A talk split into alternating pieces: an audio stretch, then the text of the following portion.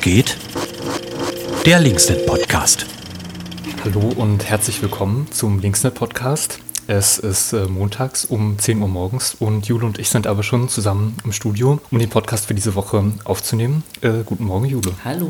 Ja, eigentlich äh, könntest du ja heute auch in Dresden sein, bist jetzt aber doch in Leipzig, um an der DB teilzunehmen. erzähl doch mal gerne, was heute in Dresden los wäre. Die ähm, AfD im Landtag hat äh, letzte Woche quasi eine Sondersitzung äh, beantragt. Äh, die hat sozusagen zahlenmäßig die Stärke, sowas zu tun und wird heute einen Antrag Antrag ähm, zur Abschaffung der einrichtungsbezogenen Impfpflicht quasi zur Diskussion und zur Abstellung äh, äh, äh stellen ich halte das jetzt äh, sozusagen für Schaufensterpolitik. Ich, äh, man kann jetzt auch populistisch sagen, es kostet ganz schön viel Geld, so eine Landtagssitzung zu machen. Aber das ist Demokratie, das ist sozusagen kein ähm, ähm adäquates Argument. Aber ja, ich bin äh, relativ zuversichtlich, äh, dass der Landtag äh, dem eine Absage erteilt, zumal das ja auch eine bundesgesetzliche Sache ist, ne, die da äh, verhandelt wird und ein Land eigentlich gar nicht ähm, in dem Sinne entscheiden kann, muss zwar umsetzen, aber hat die Grundsatzentscheidung nicht in der Hand. Ne? Das dann also dementsprechend eine Veranstaltung, die man sich gut und gerne auch mal sparen kann. Und dann wollen wir uns auch gar nicht länger damit äh, aufhalten. Und ich frage dich direkt, was denn dein Aufreger der letzten Woche war. Oh! Fuck! Ja, ihr habt ja im letzten Podcast schon ausführlich über den, ja, ich weiß nicht, äh, öffentlichkeitsträchtigsten Aufreger äh, gesprochen, die neuen Skandale in der sächsischen Polizei beziehungsweise im Innenministerium, also der Wöller, äh, die Wöller-Entlassung. Ähm, darum tun wir das beiseite. Ne? Aber vielleicht ein bisschen im Zusammenhang. Ich habe eigentlich zwei Aufreger, einen kleinen, einen ein bisschen größeren ähm, und äh, grundsätzlicheren. Und der kleinere, sage ich mal, ist dann wieder die sächsische Polizei. Äh, am Samstag, das hattet ihr ja auch angekündigt, äh, hat in Leipzig-Stötteritz eine antifaschistische Demonstration stattgefunden, äh, von jungen Leuten organisiert, die dort, die, die, die dort schon lange aktiv sind, äh, weil äh, Stötteritz sich doch in den letzten Monaten bzw. Jahren zu so einem Hotspot von ähm, ja, mehr oder weniger organisierten ähm, rechten Neonazis entwickelt hatte. Und hier ähm, haben wir im letzten Jahr, ähm, wollten die mit einer Demonstration nochmal zeigen, ähm, dass das in dem Viertel keinen Platz hat. War eine schöne Demonstration Demonstration 500 äh, Leute, über 500 Leute sind gekommen. Ähm, schon am Anfang, ich war relativ früh da als Anmelderin, ähm, hat man gesehen, dass die äh, Nazis sich quasi vorbereitet hatten. Die hatten dort weiträumig um den Treffort quasi ihre, ihre Spuren hinterlassen mit Sprüchen, ähm, Zecken Verrecken und ähm, ähm, Anti-Antifa und ein Aufkleber, den ich noch niemals gesehen habe, Lina jagen. Das war ganz schön krass so vom, vom Setting her. Ähm, aber bei der Demonstration ähm, haben sie sich dann ferngehalten. Es gab wohl Einzelne, die im Umfeld so rumstanden, hat die Polizei auch gesagt. Aber das war dann gar nicht der Punkt. Ähm, also im letzten Drittel der Demonstration, und ich glaube, das fiel dann ungefähr mit dem Ende des äh, RB-Spiels zusammen, hat die Polizei ziemlich ähm, ihre Personalstärke erhöht und hat angefangen, auch die Demonstration richtig zu schikanieren mit äh, Videografie, äh, auch mit hässlichen Diskussionen. Also es war äh, am Ende schon eine, eine, eine, eine schlechte Stimmung äh, bei dieser eigentlich sehr, sehr kraftvollen und coolen Demonstration. Und das hat dann am Ende noch darin gegipfelt, dass ähm, nach dem Abschluss oder während des Abschlusses am Völkerschlachtdenkmal auch einzelne Leute aus der Demonstration dann ähm, auf dem Nachhauseweg quasi äh, rausgegriffen wurden und Personalien äh, von ihnen festgestellt wurden. Ja. Das war jetzt quasi der kleine Aufreger. Was war denn dann der große? Oder war es genau andersrum? Nee, genau, das war jetzt der kleinere. Also äh, man, man ist es ja ein bisschen gewöhnt, sozusagen, die Schikane der Polizei, aber ich habe so ähm, aus der Demonstrationskultur in Leipzig äh, in den letzten Monaten, Jahren eigentlich äh, auch schon Besseres erlebt, ne? dass man sozusagen ein bisschen ermessen äh, ausreizt und auch honoriert, wenn äh, Veranstalter sich kümmern, was in dem Fall auch der Fall war.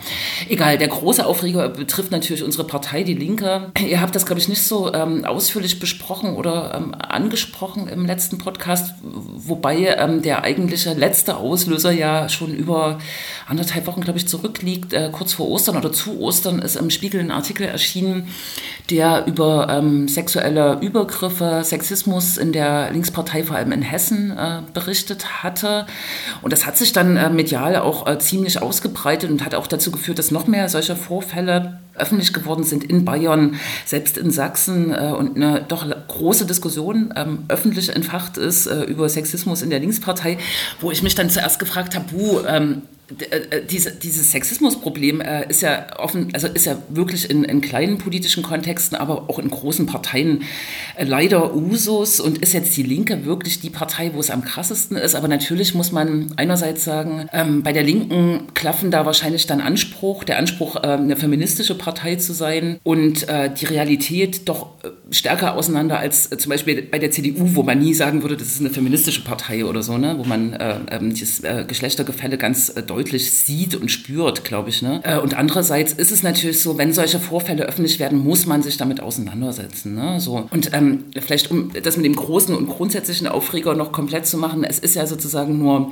einer äh, ein Thema von vielen, was die Linkspartei gerade erschüttert. Und ähm, das gipfelte dann in der letzten Woche dann tatsächlich im Rücktritt der ähm, Co-Vorsitzenden Susanne Hennig-Welsow, der, glaube ich, für alle mega überraschend kam. So, ne? Und das ist natürlich jetzt eine Krisensituation. Äh, Sexismusvorwürfe, äh, Rücktritt einer Vorsitzenden, die, äh, mit der ich mich äh, doch dolle identifizieren konnte auch. Und dann noch die ganze Debatte um den Krieg äh, in der Ukraine, außenpolitische Positionen, die Saarland-Wahlniederlage, die anstehenden Landtags Landtagswahlen, das ist schon ein ganz schöner ja, Aufreger sozusagen.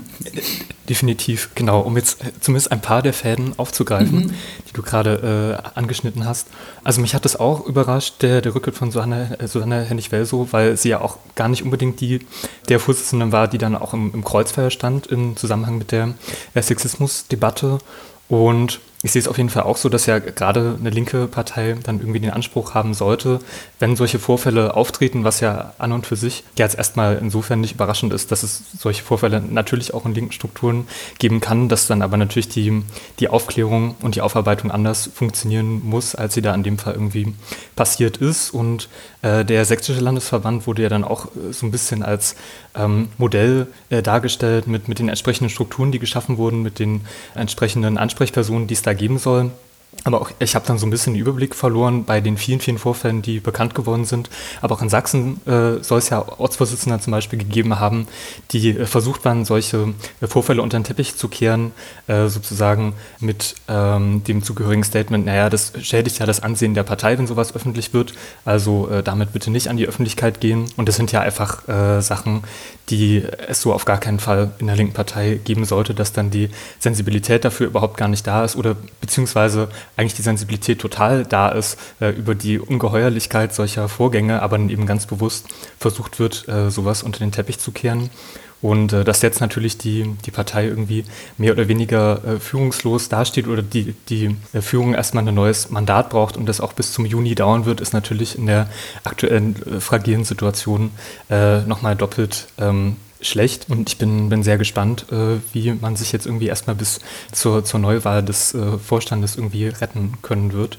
Genau. Aber nochmal auf Leipzig und deinen kleinen Aufreger bezogen, ist es ja sicherlich äh, jetzt auch die Frage, wie äh, die Polizeipräsenz am 1. Mai aussehen wird. Der, äh, wir hatten es auch im letzten Podcast schon kurz angesprochen, sich ja sicherlich äh, anders darstellen wird als der 1. Mai in den letzten zwei Jahren, wo es ja doch relativ ruhig geblieben ist und sich ja vor allen Dingen an äh, Abstand und ähm, kleine Versammlungen gehalten wurde. Ja, definitiv. Also äh, genau, man kann vielleicht sogar den Sprung machen auf den 30.04. Am 30.04. wird es auch eine Demonstration geben ähm, des äh, Bündnisses Pro Choice, weil hier in in Leipzig äh, eine Tagung ähm, eines äh, bundesweiten Bündnisses, was ähm, durch Anti-Abtreibungs äh, sozusagen Ideologie auf sich aufmerksam macht, ähm, stattfinden wird in der alten Handelsbörse. Da wird es schon am Samstag quasi eine Demo dagegen äh, geben. Und dann kommt der 1. Mai und der 1. Mai, der ist äh, ziemlich unübersichtlich dieses Jahr.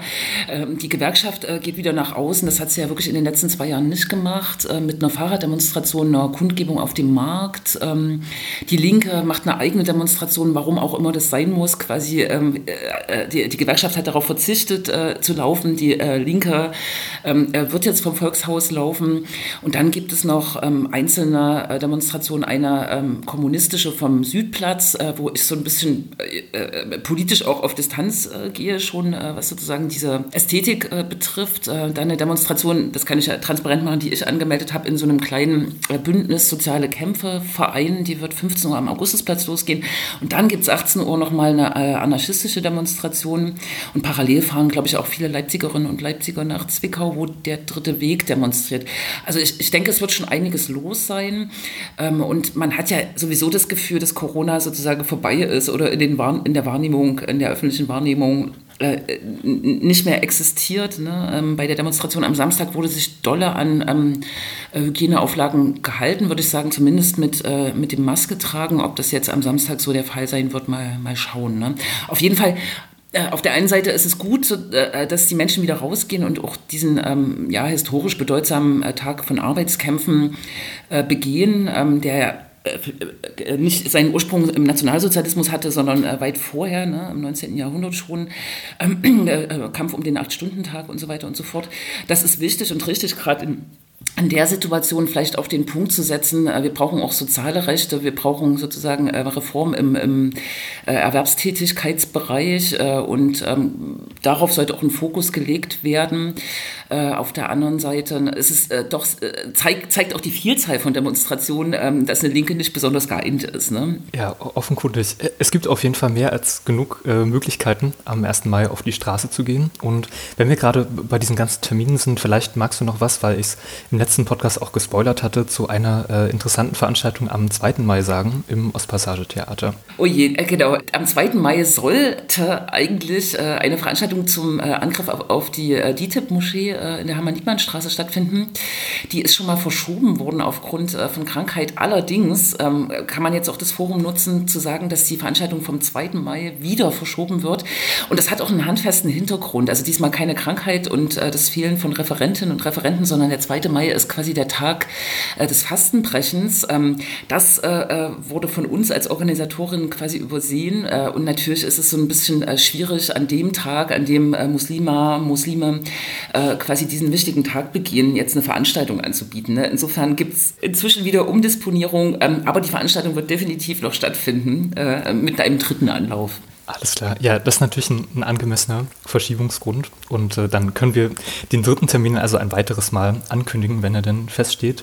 Ja, um den Kreis vielleicht noch zu schließen, den du aufgeworfen hattest mit deinem großen Aufreger der Woche, äh, wenn du nochmal ganz prägnant in einer Minute, äh, wenn das geht, erklären kannst, was wäre denn deine Forderung, was wäre dein Wunsch, was bis Juni, äh, im Juni in der Linkspartei äh, passieren müsste, dass du den Eindruck hättest, man macht sich so langsam wieder auf, auf einen guten Weg gemeinsam. Das ist gut, dass du eine Minute Minute äh, definiert hast. Also ich glaube, es gibt tatsächlich so viele Baustellen, die man bereinigen muss. Ich denke jetzt, äh, erstmal ist der Weg ganz gut, du hattest Sachsen erwähnt, ähm, sich mit diesem Sexismusproblem auch wirklich ähm, grundsätzlich auseinanderzusetzen, Strukturen zu schaffen, eine Vertrauensperson, eine Kommission ist im, im, im Gespräch, sozusagen Betroffene nicht alleine lassen, darüber sprechen, ähm, auch äh, feste Ansprechpartnerinnen schaffen, installieren, die für Betroffene zur Verfügung stehen. Dann braucht es natürlich Bildungsangebote in den Strukturen. Ne? Also man ist, nur weil man sich Feminismus ins Programm schreibt, nicht feministisch. Das ist äh, auch kein Geheimnis und nicht schlimm. Man muss sozusagen daran arbeiten. Ne? Auf der anderen Seite, äh, was mir so ein bisschen fehlt, äh, ist äh, Räume in der Partei schaffen, Räume schaffen sozusagen auch ähm, um diese, äh, um über den Krieg zu sprechen, um ähm, die Transformation einer linken Position im, in der Außenpolitik auch besprechbar zu machen. Ich finde das ganz furchtbar, wie sich auf Twitter auch gestritten äh, wird äh, zwischen Linksparteiakteuren, linken Akteuren. Ich finde, Twitter ist da für diese Diskussion ähm, tatsächlich kein Medium, da wird sich ja auch vor allem angehatet, ne? und diese Räume zu schaffen und auch Menschen zuzuhören, die sagen, ähm, ich bin Pazifist und bleibe auch bei meiner pazifistischen Position und auch Menschen zuzulassen, die sagen, ich bin aber in der Situation für Waffenlieferung ich kann das auch argumentieren. Ähm, das ist, glaube ich, ganz wichtig, ne? diese außenpolitische Position ähm, äh, dem äh, Raum zu geben, die äh, zu entwickeln, weil das wird man nicht in einem Parteitag mit dem Leitantrag irgendwie von oben schaffen. Da muss man wirklich jetzt die Zeit nutzen, um zu sensibilisieren. Ne? Und irgendwie, ich glaube, man braucht wieder so ein Zusammengehörigkeitsgefühl in der Linken und irgendwie klar ähm, Ziele, wofür man kämpft. und und da sind die Personen, die an der Spitze stehen, äh, glaube ich, so ein bisschen nachrangig. Ne? Es braucht, glaube ich, so einen Bewusstseinsschub, dass man diese linke Partei ähm, äh, ähm, äh, wieder, wieder, wieder hochholt und äh, sich gemeinsam versammelt hinter gemeinsamen Zielen. Ne? Und das ist sehr knapp jetzt in anderthalb Monaten, aber es sollte versucht werden, ne? würde ich denken. Auf jeden Fall. Ich denke, das können wir so stehen lassen. Die, die Minute wurde bestimmt auch nur ganz knapp überschritten.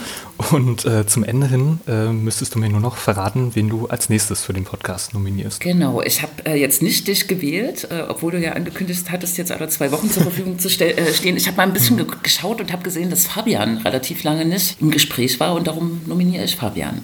Perfekt. Dann äh, können sich alle Hörerinnen und Hörer auf äh, Jule und Fabian in der nächsten Woche freuen. Und dann wünsche ich dir äh, ein paar erträgliche, sicherlich arbeitsreiche Tage bis zum nächsten Podcast genau. und äh, eine schöne Woche. Das wünsche ich dir aber auch. Danke. Tschüss. Tschüss.